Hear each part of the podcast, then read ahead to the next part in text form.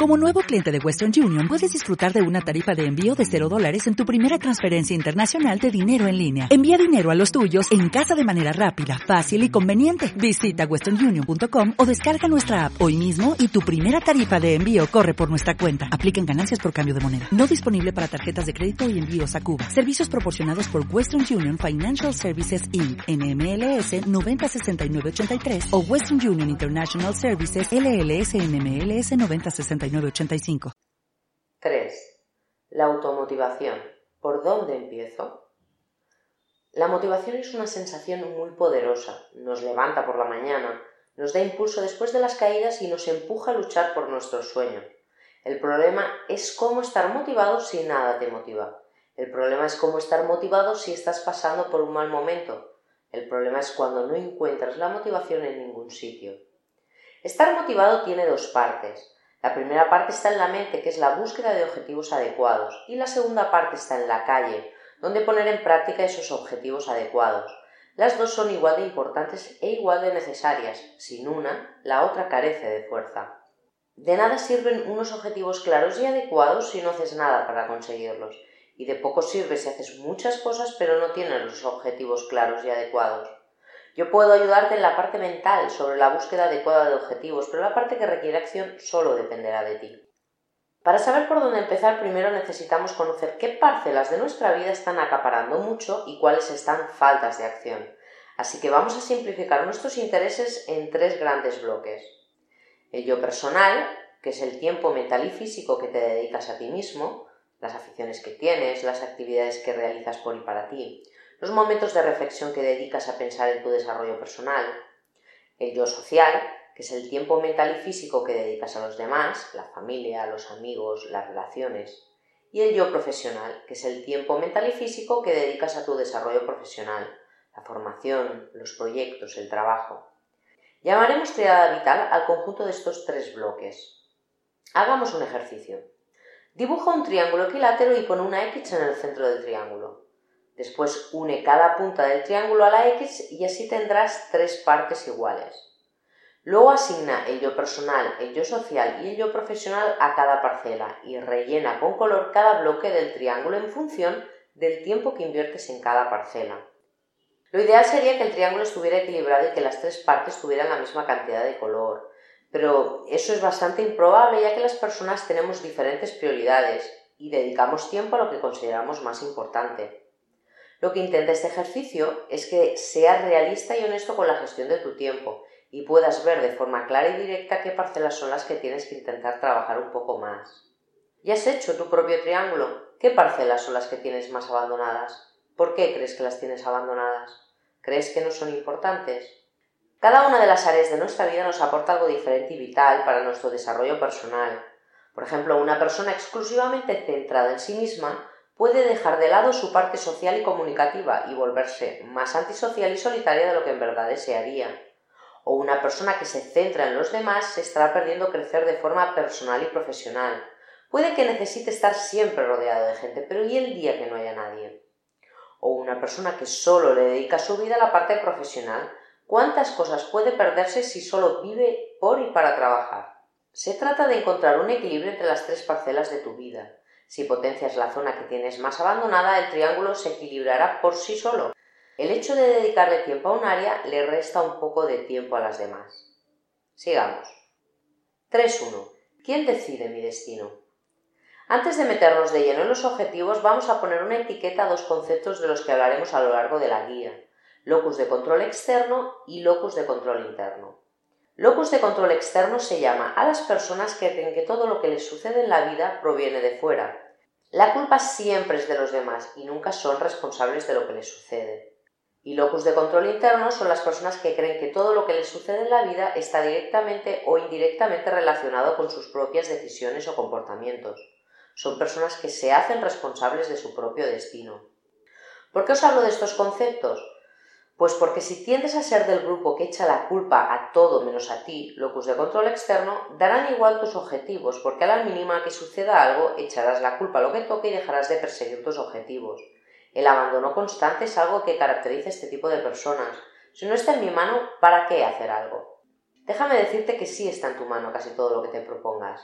No está en tu mano hacerte mañana millonario, a menos que te toque la lotería, evidentemente, pero sí que está en tu mano trabajar en tus proyectos para, quién sabe, algún día disponer de dinero para vivir como quieras vivir. Tampoco están en tu mano muchas enfermedades, accidentes o desgracias que a veces nos sacuden, pero puedes intentar cuidar tu cuerpo y ser lo más prudente y precavido posible. ¿Qué cosas están en nuestra mano? Veamos. Está en tu mano la actitud que tomas ante las circunstancias. Puedes dramatizar y ver una catástrofe o puedes relativizar y ver una oportunidad. Aunque suene atópico ver el lado de la botella medio lleno o medio vacío, es una actitud mental, una decisión de cómo pensar ante las cosas que nos suceden. Está en tu mano perseguir tus objetivos con constancia y perseverancia.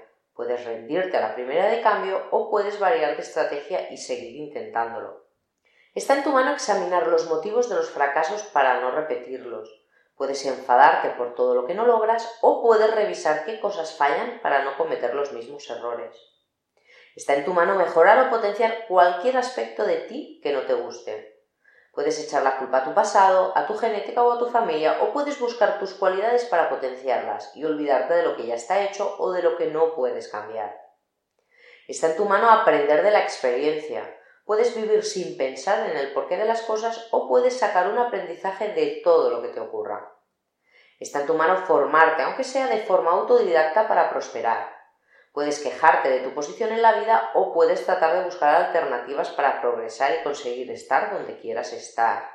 Está en tu mano todo aquello que tenga que ver contigo, tus emociones, tus pensamientos, tus comportamientos, tus decisiones, tus reacciones. Y por supuesto que no es fácil, por supuesto que hay cosas que no están en nuestras manos y que nos complican mucho más el camino. Pues sí, pero como de esas cosas no podemos preocuparnos, mejor ocuparnos de las que sí podemos. 3.2. No te preocupes tanto y ocúpate más. Toda la energía que utilizamos en preocuparnos, en lamentarnos, en enfadarnos, en estresarnos, tenemos que utilizarla en ocuparnos de las cosas que sí podemos hacer, como por ejemplo nuestros objetivos. Preocuparte es pensar algo que aún no ha sucedido. ¿No será mejor ocuparse de las cosas que nos pasan hoy en vez de preocuparnos de un futuro que no existe todavía? ¿Y si me deja mi pareja? ¿Y si me despiden? ¿Y si suspendo? ¿Y si... Malgastamos tanto tiempo en preocuparnos que no tenemos tiempo de ocuparnos. ¿Te preocupa que te deje tu pareja? Ocúpate de ser feliz y tendrás más posibilidades de que tu pareja también lo sea. ¿Te preocupa perder tu empleo? Ocúpate de hacer bien tu trabajo o de buscar alternativas por si vienen tiempos difíciles. ¿Te preocupa que se rían de ti o que te tomen el pelo? Ocúpate de ganar autoestima y confianza. ¿Te preocupa tu imagen? Ocúpate de cambiarla para sentirte mejor. ¿Os acordáis del ejemplo de la persona a la que habían dejado sus parejas y de cómo se ocupó de resolver sus problemas? ¿Y de la persona a la que habían llamado la atención en su empresa y se ocupó de solucionar el malentendido? Ocúpate de trabajar en ti mismo, ocúpate de buscar alternativas, ocúpate de ser precavido, ocúpate de perseguir tus objetivos, ocúpate de ganar autoestima, ocúpate de solventar los problemas con los que te vayas encontrando, preocúpate menos y ocúpate más. 3.3. Seamos realistas. Ya queda poco para llegar a los objetivos, pero antes un último apunte. Ante todo, sé realista. Ser realistas a la hora de planificar unos objetivos puede marcar la diferencia entre conseguirlos o abandonar. ¿Cómo podemos ser realistas? Empieza por tener claro cómo eres. Una persona muy poco constante no puede tener en unas semanas disciplina militar, ni una persona muy tímida puede pretender ser el rey o la reina de la fiesta al día siguiente. Tampoco una persona muy nerviosa puede pretender ser mañana la calma personificada. Con esto quiero decir que no podemos ir de 0 a 100 en un segundo. Los objetivos han de estar a nuestro alcance, han de tener presente cómo somos y han de tratar de facilitarnos el camino. ¿Verdad que nadie puede correr un maratón de 40 kilómetros sin haber entrenado primero? Y desde luego nadie entrena desde el primer día los 40 kilómetros seguidos. Piensa que cada vez que decides hacer algo y lo abandonas, sea por lo que sea y con la excusa que sea, refuerzas el no puedo. ¿Recordáis los pensamientos automáticos? ¿Cuántos no puedo has pensado después de abandonar una meta? Pues en parte muchos no puedo vienen precedidos de objetivos poco realistas, metas creadas en momentos de desesperación o listas hechas simplemente porque es año nuevo. Ser realista es marcar los objetivos en función de tus peculiaridades y no pretender ser otra persona. Ya irás modificando, ya irás potenciando o disminuyendo aquello que quieras cambiar, pero al ritmo adecuado. Un ritmo que te permita ver cómo funcionas, un ritmo que te ayude a llegar a la meta y un ritmo que te deje espacio para la corrección. Por ejemplo, realista para una persona inconstante es planear un solo hábito nuevo, en vez de querer cambiarlo todo de una vez. O realista para una persona muy tímida es empezar a dar los buenos días en voz alta y clara en los lugares a los que entre, en vez de querer hablar con todo el mundo en la próxima fiesta. Y por supuesto también hemos de ser realistas con el tiempo del objetivo. Un objetivo a largo plazo puede ser muy desmotivador. La clave está en ver algún pequeño cambio por el camino y eso es posible si las metas las fijamos para periodos más cortos. Yo puedo aspirar a tener mi propia empresa en cinco años, pero para seguir motivado tanto tiempo he de plantearme objetivos a los que ir llegando cada seis meses. Los pequeños avances nos darán fuerza para continuar hacia adelante, pero los avances solo llegan cuando nos ocupamos y somos realistas con los objetivos que nos hemos marcado. Y ahora, teniendo claro esto, vayamos por fin a los objetivos. 3.4. Buscar objetivos claros y bien definidos. En este punto ya debes tener más o menos claro qué parcela de tu vida tienes que potenciar. ¿Has de potenciar el yo personal? Quizás necesitas buscar tiempo para ti y encontrar alguna actividad. Quizás necesitas dedicarle más tiempo a reflexionar sobre cómo eres o lo que quieres. O necesitas aprender a estar contigo mismo y ganar autoestima. ¿Has de potenciar el yo social? Tal vez necesitas aprender a comunicarte con los demás o dedicarle más tiempo a los amigos o a la familia. Tal vez necesitas hacer actividades compartidas o necesitas aprender a resolver los conflictos con las personas. ¿Has de potenciar el yo profesional? Puede que necesites formarte en algo que te guste o dedicarte al proyecto que te ilusiona. Puede que necesites cambiar de trabajo o simplemente cambiar de actitud e implicarte más. Piensa que los objetivos positivos por y para ti no te caerán del cielo. Has de buscar bien y a conciencia para encontrar los adecuados. Hagamos un ejercicio. Haz una lista lo más larga posible de todos los cambios, logros o avances que quieras obtener en los próximos seis meses. Pon todo lo que se te ocurra, no lo pienses demasiado, solo escribe un objetivo tras otro. Ganar confianza, buscar aficiones, empezar a estudiar, salir más con amigos, aprender a estar solo, hacer dieta, hacer ejercicio, confiar más en los demás, ser más comunicativo, cambiar de trabajo. Y una vez tengas un mínimo de seis, es hora de priorizar. Elige tres en función de estas tres reglas. 1. Que como mínimo un objetivo esté en el bloque de la triada vital que más abandonada tengas. 2. Que sean objetivos realistas y que estén en tu mano cumplir. 3. Que sean objetivos concisos y medibles. ¿Ya has elegido los tres? Pues ahora piensa cuál de ellos puede resultarte más positivo para tu vida y ya tienes la primera meta en la que trabajar. No es conveniente pasar al siguiente objetivo hasta tener controlado y en marcha el anterior. Si en algún momento piensas que no estás listo para el objetivo marcado, solo tienes que dejarlo un tiempo y dedicarte a uno de los otros dos. A veces no estamos preparados o no es el mejor momento para un objetivo, pero eso no significa que no puedas seguir con el resto. Siempre es mejor moverse que quedarse parado. 3.5. Estrategias y obstáculos. Las estrategias son las herramientas, actitudes o comportamientos que has de adoptar para conseguir los resultados. Cada persona necesitará tácticas distintas dependiendo del tipo de personalidad, de la meta marcada y de la situación en la que se encuentre. Y los obstáculos son todos aquellos aspectos que te dificultarán el camino hacia la meta. Si puedes prever las dificultades, puedes planificar mejor las tácticas a seguir. A veces serán obstáculos externos y te tocará adaptarte a las circunstancias, y otras, en cambio, tú serás el principal obstáculo. La pereza, la falta de constancia, la desmotivación, la falta de tiempo, el cansancio, el miedo, la vergüenza, son algunos de los inconvenientes propios que te vas a encontrar. Y ten presente que la excusa y la automentira son los obstáculos más poderosos con los que te vas a tropezar. Intenta no engañarte. Es preferible que asumas la realidad aunque no te guste a que pongas una excusa que te quite toda la responsabilidad.